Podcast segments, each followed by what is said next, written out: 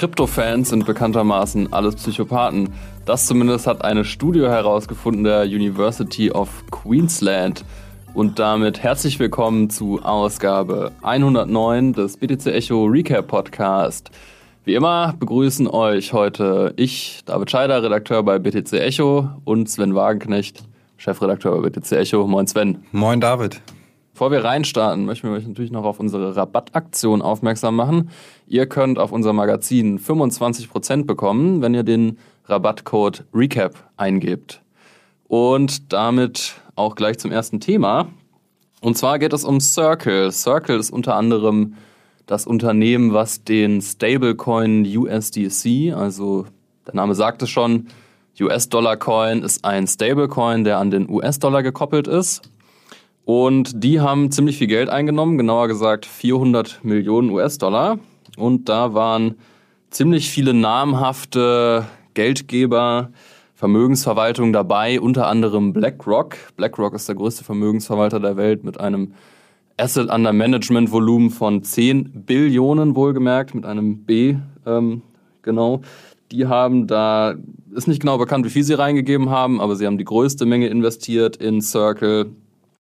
Und ähm, genau, wie gesagt, Circle ist Herausgeber des Stablecoins USDC, mittlerweile fünftgrößte Kryptowährung überhaupt nach Marktkapitalisierung gemessen und zweitgrößter Stablecoin nach Tether und Tether auch dicht auf den Fersen. Und das ist natürlich insofern auch interessant, weil ähm, das auch so ein bisschen für diese Institutionalisierung des Kryptosektors steht, also auch die wirklich richtig großen Player. Es gibt keinen größeren Finanzplayer auf der Welt als BlackRock.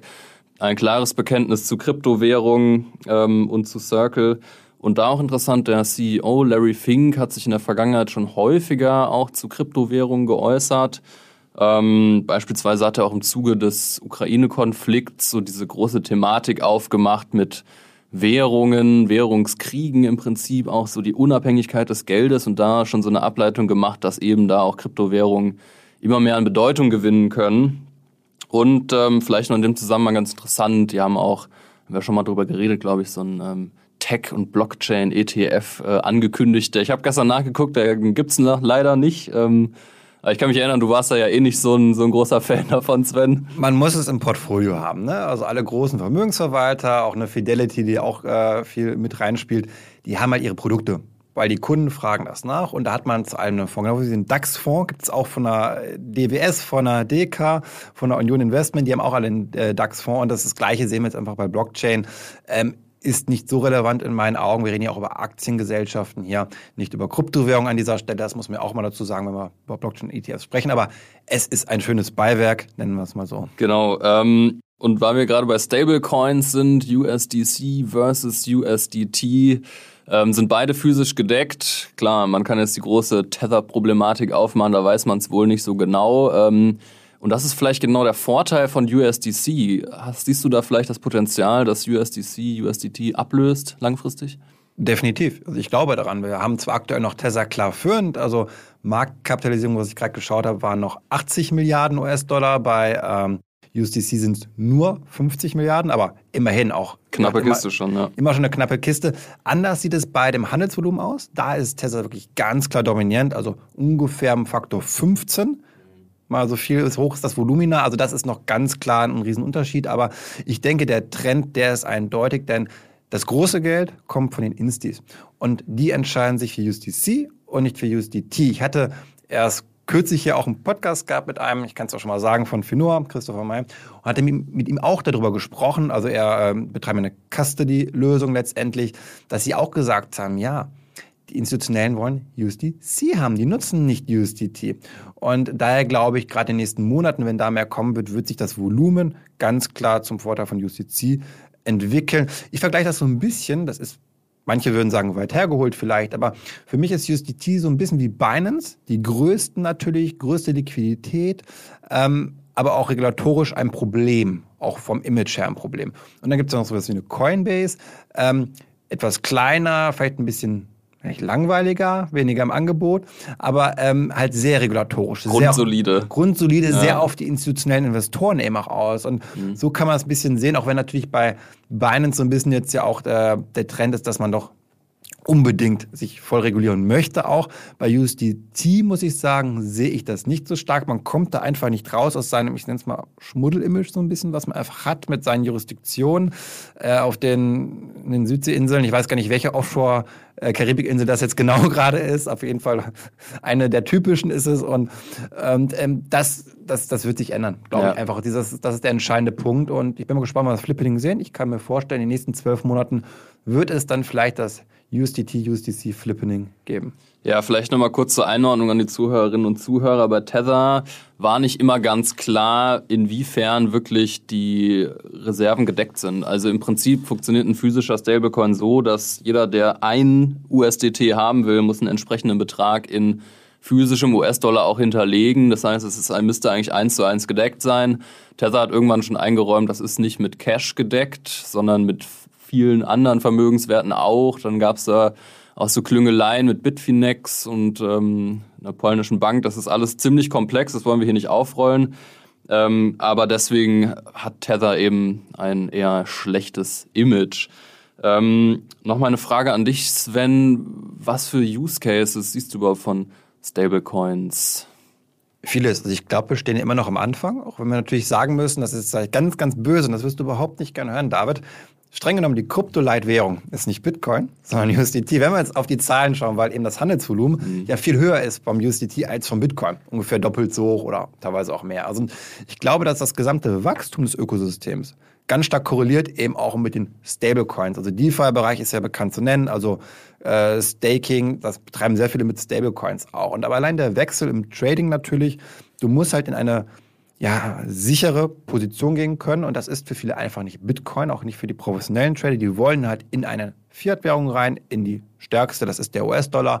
Und daher brauchen wir es, glaube ich, für diese generelle, generelle Adoption einfach, da einen starken Stablecoin zu haben. Und ähm, ein anderer Punkt, den ich da ganz, ganz spannend finde, ich glaube, das war gar nicht bewusst gewesen, jetzt auch von der amerikanischen Notenbank, aber die Stablecoins helfen dem Leitwährungsstatus des US-Dollars massiv, meiner Meinung nach. Denn mhm. wir sehen ja gerade schon Probleme auch in dem Bereich, dass aufgrund des Ukraine-Krieges ja auch ähm, der Devisenstatus des US-Dollars eben für Rohstoffgeschäfte angezweifelt wird von immer mehr Staaten. Also zum Beispiel auch China jetzt eben überlegt, nicht mehr US-Dollar zu nehmen für Rohstoffgeschäfte, sondern eben auch eine andere Währung dann im Zweifel auch Anleihen begeben werden, nicht mehr in US-Dollar. Also da kommt die, die Währung unter Druck. Und das Wichtigste für die USA ist ja der Export der eigenen Währung. Diese Auslandsnachfrage sichert wiederum die Stabilität ab, egal wie viel Geld man druckt. Und daher glaube ich, sind die Stablecoins im Nachgang betrachtet auch super im Interesse des amerikanischen Staates. Und ich meine, viele Trader von uns haben auf einmal US-Dollar und sie hatten sie vorher niemals gehabt. Weil warum sollte ich jetzt US-Dollar halten? Als Crypto-Trader habe ich es natürlich immer, um Liquidität vorhalten zu können, um schnell ja investieren zu können, vielleicht auch Cash-Bestände aufbauen zu können. Und daher glaube ich, dass Stablecoins in den nächsten Monaten noch ein extremes Wachstum äh, voranbringen werden. Vielleicht lasst jetzt aber auch von den Stablecoins so ein bisschen dann äh, als wichtige Zahlungsmethode auch. Ich meine, man kann ja auch, das habe ich vielleicht gerade vergessen zu sagen, auch auf die Frage hin damit auch zahlen. Also gerade so in mhm, Ländern, genau, die vielleicht ja. nicht so ein gutes Bankeninfrastruktursystem haben, Lateinamerika vielleicht, hatten wir das Thema auch schon gehabt mit El Salvador, die vielleicht Bitcoin nicht nutzen wollen im täglichen äh, Bezahlen, aber US-Dollar, das kann man ja mit den tokenisierten Varianten auch sehr, sehr gut machen.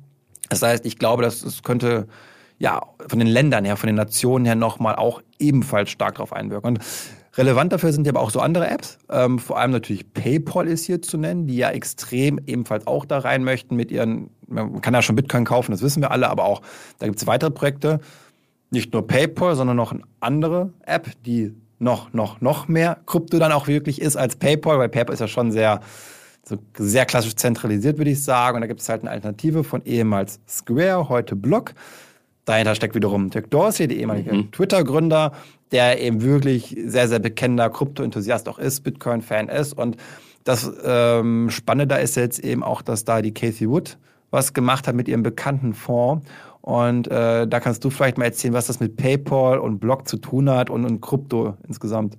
Ja, sehr gerne. Also zur Einordnung, du hast es ja auch schon gesagt, Block ist ein Unternehmen, was von Jack Dorsey gegründet und geleitet wird.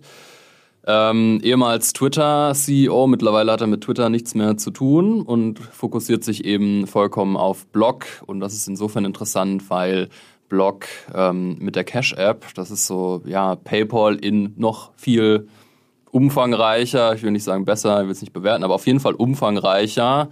Ähm, insofern, als dass es, ich habe es vorhin nachgeguckt, es ist ein Bankkonto, es ist irgendwie eine Debitkarte, du kannst in Aktien investieren und du kannst eben auch in Bitcoin investieren und Bitcoin bezahlen. Und ähm, das auch schon eine ganze Weile. Ähm, es ist eine der beliebtesten Finanz-Apps in den USA überhaupt. In Deutschland gibt's die noch nicht. Noch weiß ich nicht, ob es irgendwann passiert. Ähm, aber in den USA ist es richtig groß. Und insofern halt auch sehr relevant, dass die eben so aktiv in Bitcoin reingehen. Und besagte Kathy Wood ähm, ist eben die CEO von ARK Invest und ARK Invest hat 23 Milliarden US-Dollar under Management. Also es ist schon jetzt nicht erste Liga, aber die danach wahrscheinlich. Also nicht BlackRock, aber auch groß auf jeden Fall. Und die haben eben ähm, öffentlichkeitswirksam angekündigt, ihre Bestände von PayPal abzustoßen und im gleichen Zuge gesagt, naja, ähm, wir haben noch eine Alternative. Die Alternative heißt Block Cash App und ähm, eben auch ein klares Bekenntnis zu Bitcoin und Lightning. Also das wurde auch auf der Bitcoin-Konferenz 2020 eben angekündigt ähm, und insofern natürlich ähm, sehr öffentlichkeitswirksam. Und Kathy Wood ist halt einfach ja so eine Star-Investorin. Irgendwie ihr Wort hat Gewicht. Ähm, die machen auch immer so ein Big Ideas Report jedes Jahr. Also sind sehr tech-fokussierte Investmentgesellschaft. Also ähm, ja, fokussieren sich eben auf technologische Trends wie irgendwie Bioengineering und Blockchain und Bitcoin natürlich. Und auch das große Kursziel von ARK Invest, Kathy Woods, Bitcoin bis 2030, eine Million Dollar wert. Und da ist es natürlich nur nachvollziehbar, dass man da jetzt auch die äh, Schäfchen ins Trockene bringen will und ähm, eben dann ja mehr auf Cash App eben geht. Es ist noch nicht genau bekannt, ob und wie viel sie da investieren, aber alleine irgendwie das Wort hat natürlich Gewicht, Sven. Ja, also ähm, ich kann es gut nachvollziehen. Sie steht ja auch ein bisschen unter Druck, die gute Casey. Also ich finde sie gut, muss ich erstmal dazu sagen, ja. weil sie ist mutig, sie traut sich etwas zu sagen und, und ist sehr progressiv eingestellt. Und die Kritik, die sie ja ausgesetzt ist, so ein bisschen durch die starke Korrektur der Tech-Werte eben seit November, ja, na gut, das ist halt klar, dass das eben passiert. Ähm, da finde ich, kann man ihr jetzt wenig die Schuld geben. Wenn man halt Innovationswerte hat und eben die Leitzinsen steigen, wir Inflation haben, dann ist das halt ein schwieriges Szenario. Und ich denke halt, sie möchte damit so eine Art Befreiungsschlag machen. Sie glaubt natürlich dran und es könnte halt auch funktionieren, weil wenn sie jetzt eben so schlecht dasteht, gerade von der Performance im Vergleich zu anderen Indizes und Fonds, könnte das genau die Chance sein, eben diese Bitcoin-Wette so ein bisschen auch dann wieder eine mega Outperformance zu machen, sich wieder ins Scheinwerferlicht so im positiven Sinne dann äh, bewegen zu können. Und ähm, ich denke, dass, dass sie hier auch von einer Entkopplung ausgehen könnte. Das heißt, jetzt aktuell haben wir eine starke Korrelation zwischen Tech-Aktien und Kryptowerten und dass wir vielleicht in den nächsten Monaten sehen, dass die halt viel stärker performen. Und das wäre halt dann eben genau die Chance, wo auch eine Block, die aus Analystensicht viel risikoreicher eigentlich ist als eine Paper, weil sie ist kleiner und das ist halt weniger von der, von der fundamentalen Seite her sozusagen weniger safe, könnte man sagen, dass dieses Risiko bewusst aber eben eingegangen wird mit der Spekulation auf eine Entkopplung. Ich weiß es nicht, ob sie so denkt und ähm, ja, da bin ich mal sehr gespannt wie das dann ja weitergeht. Und bei uns geht es dann jetzt mal weiter, würde ich sagen, mit einer spannenden Studie. Und zwar von der Queensland University of Technology. Die wollte wissen, welche Charaktereigenschaften so Kryptoinvestoren haben. Und dabei kamen sehr spannende Sachen raus, ähm, die nicht so gut aussehen für uns, muss ich dazu sagen, David. Ich habe da schon gerade ein bisschen meine Selbstreflexion anwerfen müssen, sagen, okay, ups, stimmt das denn wirklich, was dabei rauskam bei dieser Studie? Und zwar haben die 500 äh, Menschen befragt oder die haben teilgenommen, also es ist schon repräsentativ, im kleinen Rahmen kann man zumindest sagen. Und dabei ist rausgekommen, ja, dass Bitcoin-Investoren Psychopathen sind. Ähm, fand ich ganz lustig, natürlich auch so ein bisschen mit Schmunzeln. Und ich kann einmal auch vorlesen, was genau das so das Ergebnis war. Und zwar stand dann da, der durchschnittliche Bitcoin-Investor ist ein berechnender Psychopath mit einem aufgeblähten Ego. Das ist sozusagen das, das finale Statement von dieser Studie. Ähm, und zudem wurden Anzeichen von Narzissmus, Machiavellismus, Psycho Psychopathie und Sadismus entdeckt. Und ganz schön fand ich dann auch noch die Erklärung für den Sadismus. Und zwar hieß es dann von einem der Wissenschaftler, für sie, also die Bitcoin-Fans, sind vielleicht sowohl das Vergnügen, den Schmerz eines anderen zu sehen, als auch die Angst, etwas zu verpassen, mit Egoismus verbunden. Ähm, harte Vorwürfe, David, würde ich sagen, ne? ähm, dass wir als alle Psychopathen sind, als, als Bitcoin-Fans. Wie ist denn deine Meinung zu dieser Studie? Ja, mein Ego ist auch gleich eingeschrumpft, als ich das gelesen habe. Ähm, ja, es ist, äh, es ist hart, hart das zu hören. Ich weiß nicht, inwiefern das aussagekräftig ist, kommen wir gleich gleich nochmal zu. Aber ähm, klar, also es ist, fällt so ein bisschen in die Kategorie gefundenes Fressen für Menschen, die Bitcoin doof finden und irgendwie auch BitcoinerInnen nicht so cool und hat auch richtig gut geklickt. Der Artikel wurde natürlich dann bereitwillig von der Boulevardpresse und auch von der New York Post, also schon einer größeren Zeitung, aufgenommen und auch auf Twitter heiß diskutiert, auf allen Kanälen. Ja, ähm, also klar, irgendwie 566 Menschen ist halt auch nicht so viel erstmal.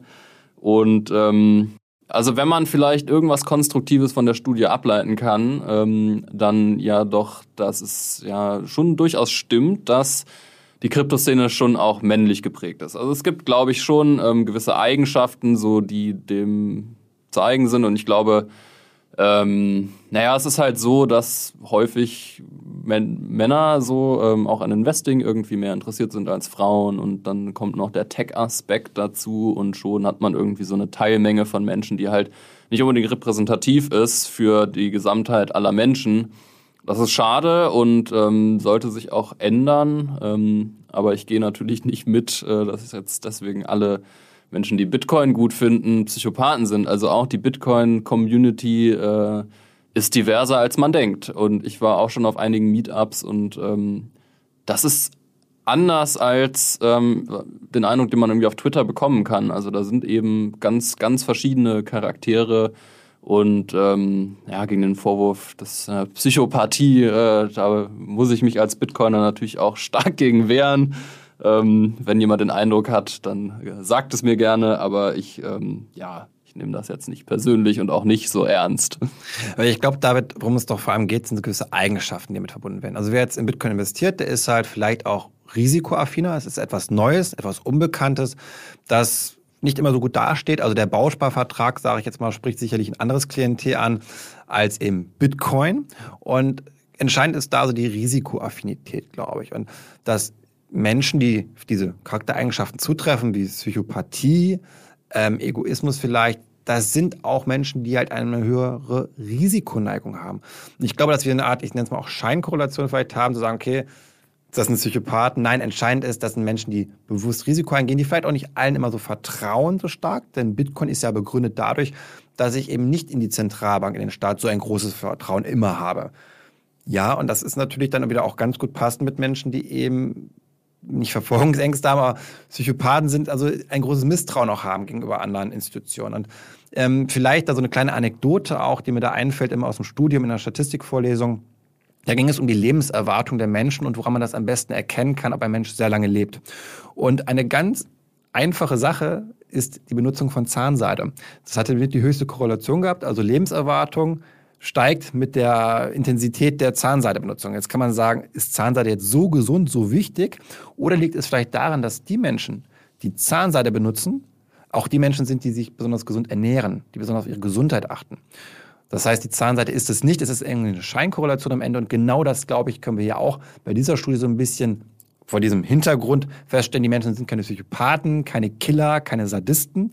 Nein, sie haben eine hohe Risikoaffinität, sie haben vielleicht vertrauen vielleicht nicht so stark Institutionen, wie andere Menschen das tun. Und deswegen ist das der Outcome am Ende des Tages. Aber ich glaube, es ist, wie du auch schon meintest, ein gefundenes Fressen für viele. Es war ja, ich glaube, die Sun in den UK, in, in mhm. Großbritannien, also die Bildzeitung so ein bisschen dort auch.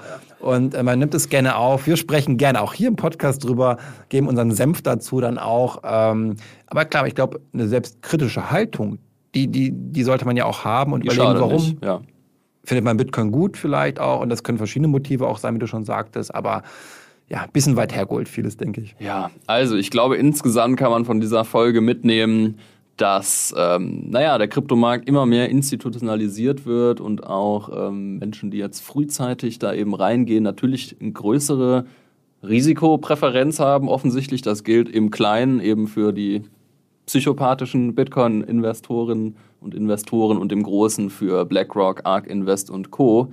Und ähm, wenn sich dann Kathy Woods ähm, Kursprognose tatsächlich bewahrheitet, dann wird eben diese Risikopräferenz auch ähm, belohnt.